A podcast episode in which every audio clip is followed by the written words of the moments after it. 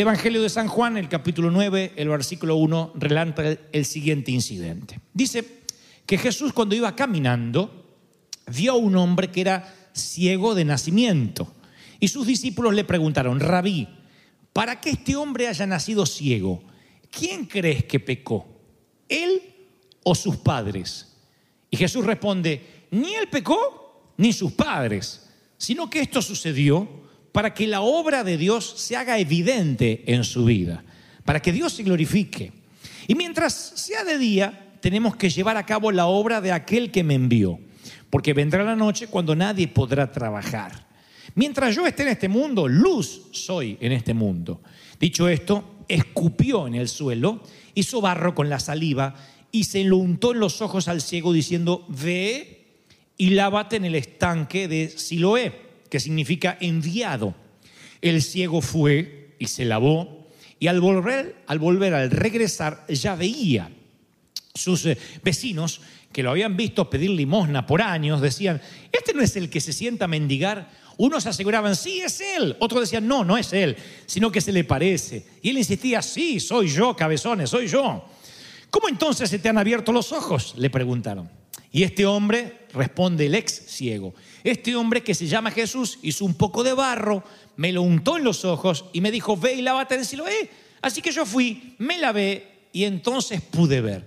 Es una historia que si uno la lee demasiado rápido se pierde el drama que hay, eh, se pierde la historia, la prehistoria, lo, lo preexistente que este hombre tiene antes de encontrarse con el Creador hecho hombre. Uno se pierde los pasos de comedia que hay. Es una historia que tiene todo. Un buen guionista de Hollywood podría hacer una gran historia que culmine con este milagro, pero nada más hablando de este ciego de nacimiento.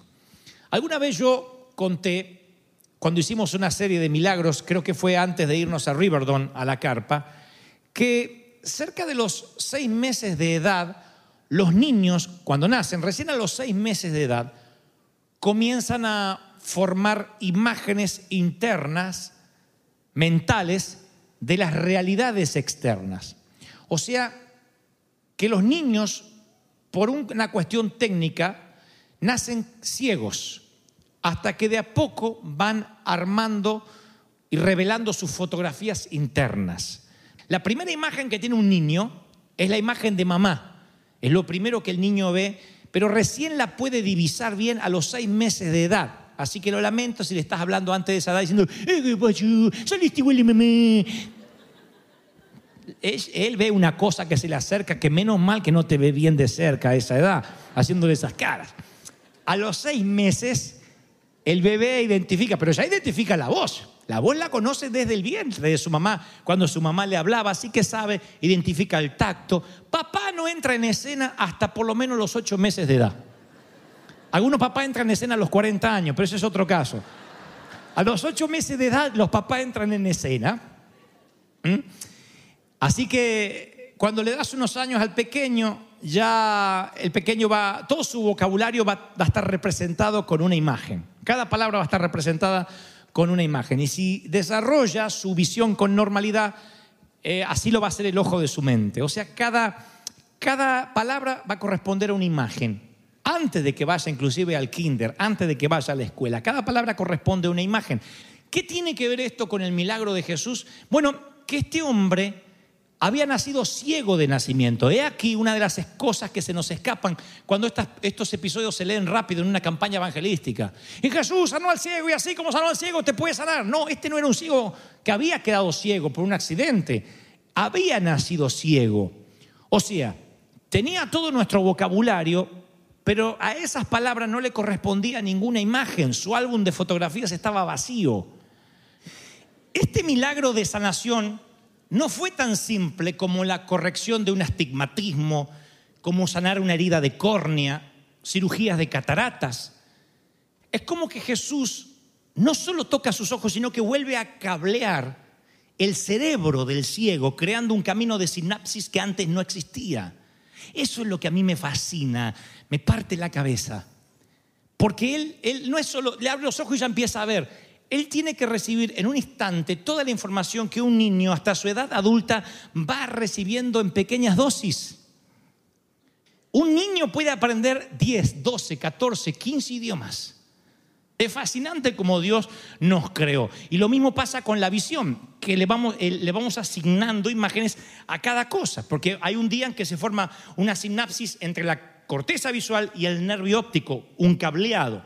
Y eso se llama ventanas de oportunidad. Ahora, yo no sé si en términos espirituales alguna vez perdiste las ventanas de la oportunidad. Porque con el Señor, cuando uno conoce al Señor, puedes caer en el error de que ya tienes a Cristo, te bautizaste y ya lo sabes todo. Eres salvo y a esperar la venida del Señor o la muerte para irte con Él. O le vas agregando a tu vida espiritual ventanas de oportunidad. Quizás ya perdiste la cuenta de la cantidad de especialistas que viste o la cantidad de tratamientos a los que te sometiste. Número uno. Quizá tu último matrimonio terminó en divorcio y no sientas de amar a alguien de nuevo y ni hablar de volver a confiar en una persona. O quizá, número tres, un estigma social te apartó de tus amigos. Estas tres teorías no son hipótesis, son las personas que Jesús sanó. Una mujer con hemorragias, la mujer junto al pozo que había tenido varios maridos y el leproso. Yo no conozco tus circunstancias personales y específicas, pero yo sí creo que Dios puede crear un nuevo cableado o reparar uno existente que no usas. Dios es el Señor de las es el Señor de las segundas oportunidades, de las terceras oportunidades, de las milésimas oportunidades. Nunca es demasiado tarde, nunca le digas nunca al Señor, porque él a alguien que nunca vio, de repente empieza a ver. Hay muchos milagros que Dios a lo mejor ya hizo en tu vida y no lo has logrado identificar. Y hay otros que Dios quiere hacer y no los puedes ver. Dice, no, no puede ser. Mi papá decía, yo soy incrédulo y gracias a Dios soy ateo. Él no creía en nada. ¿Cómo alguien que se decía ser ateo empezó a creerle a Dios? Bueno, una de las primeras cosas que le ocurrió fue ver a su propia esposa que se sanó de cáncer. Cuando ve que la mano interventora de Dios hace lo que la quimioterapia no pudo hacer, él empieza a creer que Dios es un Dios de milagros. Y como aquel ciego, cuando le decían a él, Dios puede sanar el cáncer, él no tenía una imagen para eso. No había un- una imagen que le correspondía a sanidad de cáncer. Él tenía una imagen para el cáncer, que era una mujer deteriorada, una mujer que se iba en sangre. Esa imagen él la tenía para el cáncer. Pero para la sanidad del cáncer él no tenía una imagen hasta que Dios vino, cableó su cerebro y le dijo, Federico, vas a tener que creer de que yo hago lo imposible y que creo lo que no está. Y la nueva imagen es que vas a tener una esposa sana. Alguien tiene que recibir esta palabra porque si Dios habla de Pedro es porque hay un Pedro aquí. Aleluya. Ahora, Rabí, para que este hombre haya nacido ciego, ¿quién pecó? ¿Él o sus padres? Y ahora necesito que me presten muchísima más atención. ¿Me lo prometen, sí o no? Porque esta es la gran pregunta que hasta el día de hoy los teólogos siguen debatiendo y yo creo que lo que te diré es lo que el Señor puso en mi corazón para quitarte frustración, para quitarte dolor. En primer lugar, las enfermedades no las creó Dios. El Señor no manda enfermedades. El Señor no castiga con enfermedades.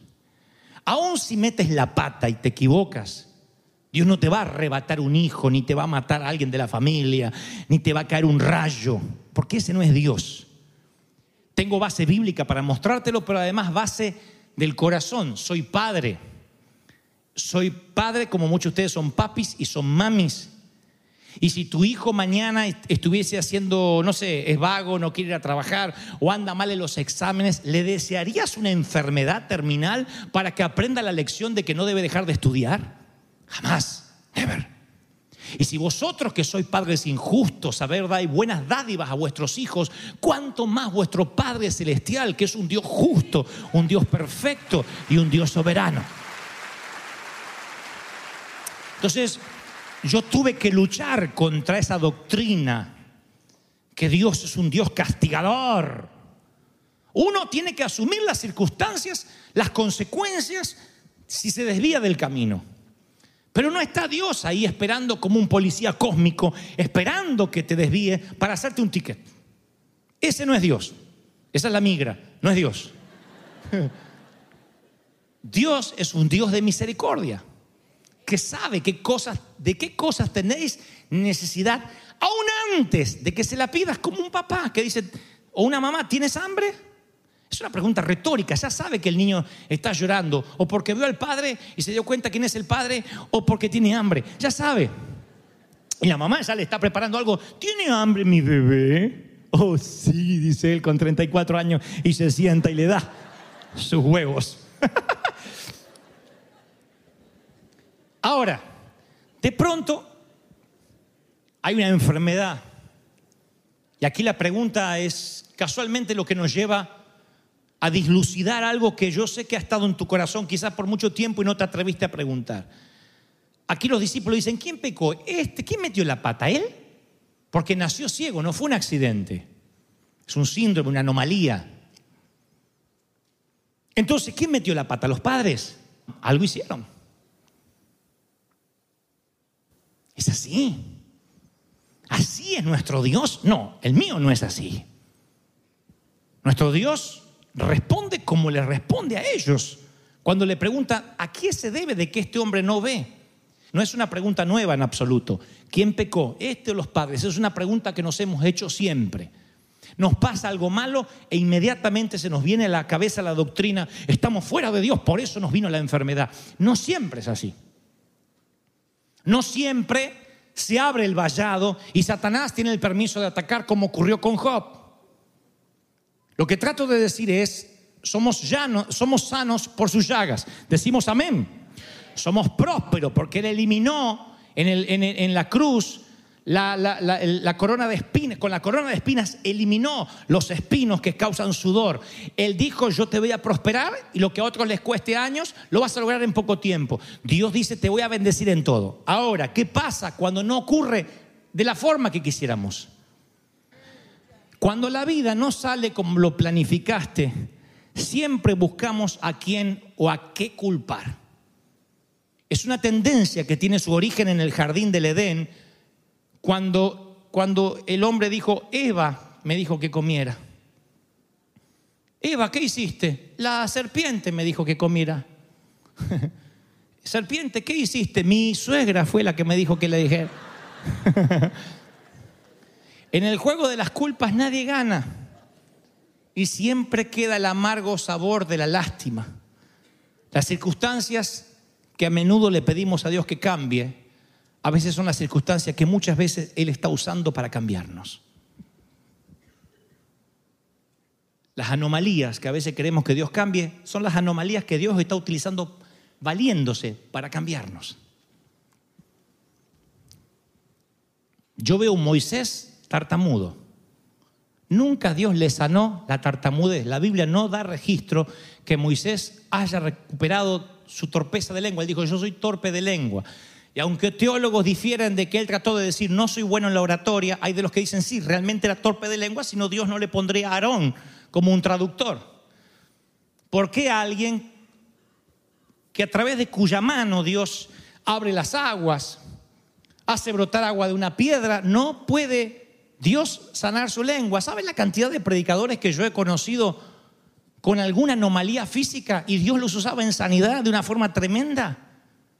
Pero por alguna razón Dios usa esa circunstancia para tener un cable cortito, para tenerlo agarrado así.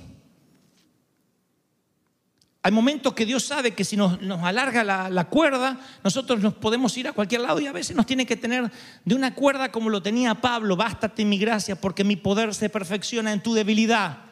Y él decía, quita este aguijón. Y ese aguijón parecía que no se lo iba a quitar nunca. Tres veces oró al Señor y dijo, no te lo voy a quitar. Increíblemente, Pablo podía haber dicho, entonces estoy metiendo la pata, algo estoy haciendo mal. Dios dijo, no.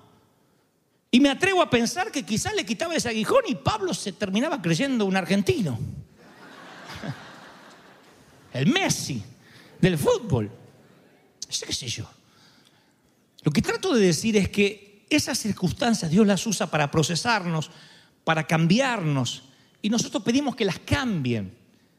Yo haría otro guion diferente hasta para esta iglesia. ¿Qué guion haría yo si me dejan escribir la historia de River? ¿Cómo lo escribiría yo? Bueno, yo lo escribiría de la siguiente forma. Me llama Robert Schuller antes de fallecer y me dice, como yo me voy a morir, como le voy a vender todo esto a la arquidiócesis, separé 3 millones de dólares para los hispanos. Llévatelo, cómprate una arena y vive feliz. Gracias, doctor Schuller. Dios te ha usado. ¡Ay! Me voy con el dinero y compro. Yo me evito el desierto, el andar sentándome en silla de lata, en probar tus nalgas, que estaban así. ¿Se acuerdan cómo nos sentábamos en el, hangar? Yo hubiese escrito otro guion, pero yo recuerdo cuando nos llegaban correos y llamados desde Europa. Hay un pastor de España que me llamó y me dijo, en, en ese momento donde la iglesia eh, andábamos deambulando de lugar en lugar, me dijo, es increíble, están marcando la historia ustedes. Evangelizando en la carpa 50 días. Y yo le digo, sí, no nos queda otra, algún lado tenemos que ir. Qué lindo que salieron al parque, no teníamos techo. No, pero qué lindo que salen por las almas. Ninguna iglesia sale. Teníamos que salir porque estábamos en el desierto. No, teníamos, no es que teníamos que salir, no teníamos dónde entrar. Y mientras que yo veía un guion defectuoso, Dios escribía su mejor historia. River era un río que no se iba a detener. Alguien tiene que decir amén. Por eso yo creo que si tú miras la voluntad de Dios, en términos temporales, en términos finitos, no infinitos, finitos, las cuentas no cierran. Porque hay gente que muere orando por algo que no pasa hasta que se terminó de morir. Hay oraciones que Dios te va a contestar cuando ya no estés. Yo creo que el Señor les corre un poquito el telón de la eternidad a los que ya se han adelantado para que vean. Mira la oración contestada. Tú oraste por tu hijo. Sí, cuando tú me trajiste aquí, Señor, él estaba perdido. Mira, está predicando a otros ahora. Tu oración ha subido, no ha muerto. Tu cuerpo dejó de respirar, pero tu oración está viva y ha cruzado el cosmos. Ha cruzado el universo. Aleluya. Yo creo. Pero insisto, si ves la voluntad de Dios de manera temporal, las cuentas no cierran. Tienes que agregarle eternidad a la ecuación. Dios dice, la vida no termina cuando bajas al sepulcro, si no estamos creyendo que la fecha de defunción que aparece ahí en, el, en, la piedra es el final. Eh, esto es todo, amigos. Y dijimos que no. Es una coma, es una pausa. Es salir del útero es salir del vientre del mundo donde nadamos en la oscuridad. Es simplemente un paso, un abrir y cerrar de ojos. Y ahí vamos a entender por qué algunas cosas no resultaron como esperaba, como esperábamos. Nos cuesta mucho imaginar la amarga desilusión de descubrir que los padres de este ciego que se encontró con Jesús nunca vería con sus ojos físicos, tuvo que haber sido un latigazo emocional ¿Cuántas preguntas sin respuesta habrán perseguido a sus padres? Como les dije hoy, ¿por qué los niños caen por la ventana? ¿Por qué hay bebés que nacen ciegos? ¿Por qué hay bebés con síndromes de Down? Son preguntas imposibles de responder. Y algunas son preguntas que nos vamos a llevar a la tumba y que ningún predicador, por más buen orador que sea, podrá responder a ciencia cierta. Pero no podemos permitir que las preguntas que no podamos responder nos impide confiar en aquello que sabe que es verdad. Dios dice, lo que te pasa, te pasa para que yo me glorifique en ti. ¿Cómo Él se va a glorificar? No tengo idea. Pero qué buena noticia, se va a glorificar. Dios se va a glorificar. Aleluya. ¡Wow! ¿Cuántos creen de que el Señor se va a glorificar? Es maravilloso, se va a glorificar. ¿Cómo? No lo sé, pero se va a glorificar.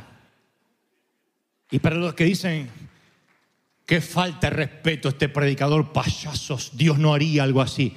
Jesús dice, ¿cómo lo puedo sanar? Y hace.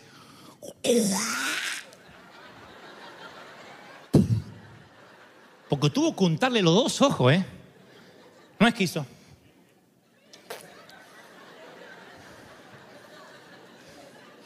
Sino que hizo.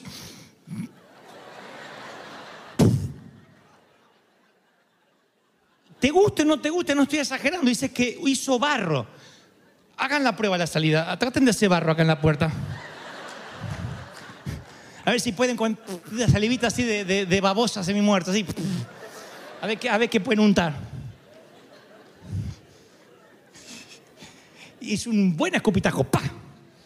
Falta. ¡Pa! Hizo. Hizo barro. Dice la Biblia. Porque a veces la queremos higienizar la Biblia para que no parezca tan, eh, tan feo, pero es lo que dice que Jesús hizo.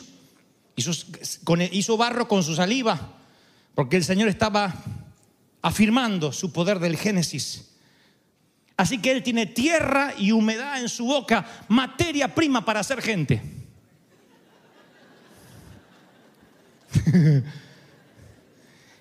y hace barro y le hace y le hace los ojitos así, ¿cómo los quiere? ¿Azules o verdes? Porque también te puedo poner el color. Y le pone allí. Y aquí viene la pregunta, le dice al hombre que vaya y se lave en el pozo. ¿Por qué él no le saca el barro? ¿Por qué lo manda a un estanque? ¿Por qué lo manda a buscar su tesoro a un estanque? ¿Por qué no lo sanó allí mismo? ¿Por qué? Y yo me acuerdo de una historia de un muchacho que había quedado ciego a los 13 años a causa de una explosión química. Y él siempre tenía compasión y lástima de sí mismo. Y un día su padre le dijo, Juan, va a llegar el invierno y hay que reparar las ventanas. Hay que preparar las ventanas con madera, es tu trabajo. Y luego el padre fingió salir de la habitación dando un portazo. Y el chico pensó, cuando me caiga, no solo este viejo va a tener un hijo ciego, sino también un hijo paralítico. Pero no se cayó hizo lo que era capaz de hacer y se dio cuenta que era capaz de mucho más de lo que pensaban que no pudiera ver. Y cuando terminó de proteger las ventanas descubrió que su padre había estado a un metro y medio todo el tiempo. Porque la autocompasión es una maldición mucho peor que la ceguera. El decir, no puedo, es que yo no sé qué voy a poder, ay, es que estoy mal, es que no se me va a ir. Eso es peor que estar ciego, eso es ciego de ceguera espiritual. Eso es una ceguera espiritual. Este ciego dependía de todos para todo Así que Jesús no solo sanó sus ojos ciegos, sino que restauró su dignidad, reprendiendo la autocompasión. Y este es el secreto para experimentar lo milagroso. La mayoría de los milagros requiere una acción de ciega obediencia. A veces la ciega obediencia puede abrirte los ojos, puede revertir las maldiciones. una ciega obediencia puede iniciar el nuevo capítulo de tu vida. ¿Qué es una ciega obediencia? Bueno, que el ciego ahora tiene untado los ojos con barro, sigue tan ciego, nada más que ahora encima tiene barro. Ve y lávate en el estanque. ¿Dónde queda el estanque? Pregunta, para allá. Así que él va a lavarse en el estanque. Yo me hubiese sacado el barro antes de llegar. Yo me hubiese dicho, encima que soy ciego no se burlarán de mí. Creo que los que lo ven con los ojos llenos de barro se están burlando de él, pero él tiene ciega obediencia. Total, ya no ve, ¿qué puede perder? Así que va caminando hacia el estanque. Un padre que ve que su hijo no se sana. Alguien que no logra tener el trabajo que ha soñado alguien que todavía no le llegaron los papeles a su buzón de correo, alguien que todavía espera por una resolución en el banco, por un préstamo que no te dan, están caminando hacia un estanque, agradeciendo cada domingo a Dios, porque aunque no entienden, tarde o temprano Dios se va a glorificar. Sea que ese estanque esté aquí o esté en el cielo, Dios se va a glorificar. Dios se va a glorificar. Alguien tiene que decir, esa es la palabra que recibo esta mañana. Aleluya. Ciega obediencia.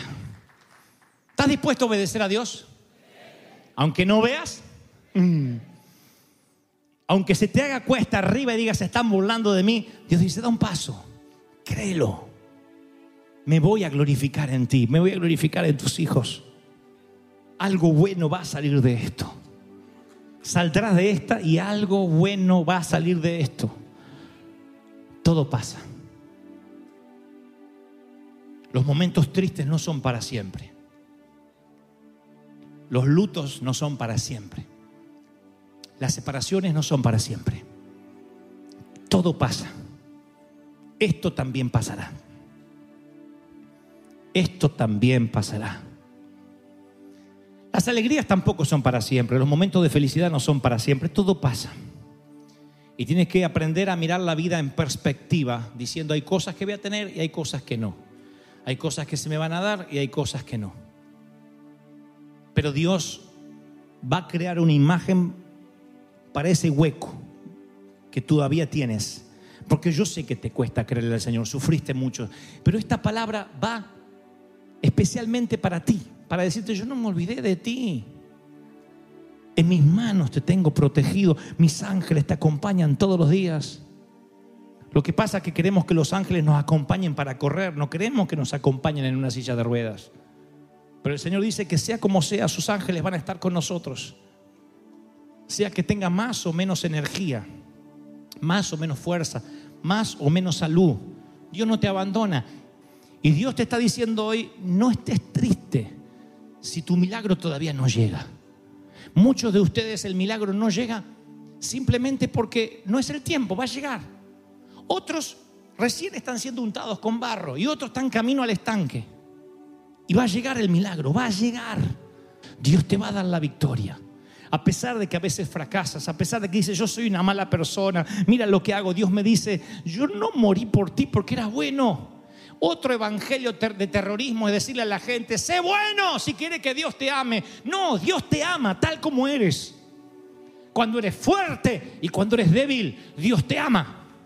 No ama el pecado, pero te ama a ti. Te ama, te ama. Dios te ama. Dios te ama. ¿Alguien recibe esta palabra? Si crees que Dios habló, que se escuche ese aplauso sellando con el Espíritu Santo. Que el Rey, el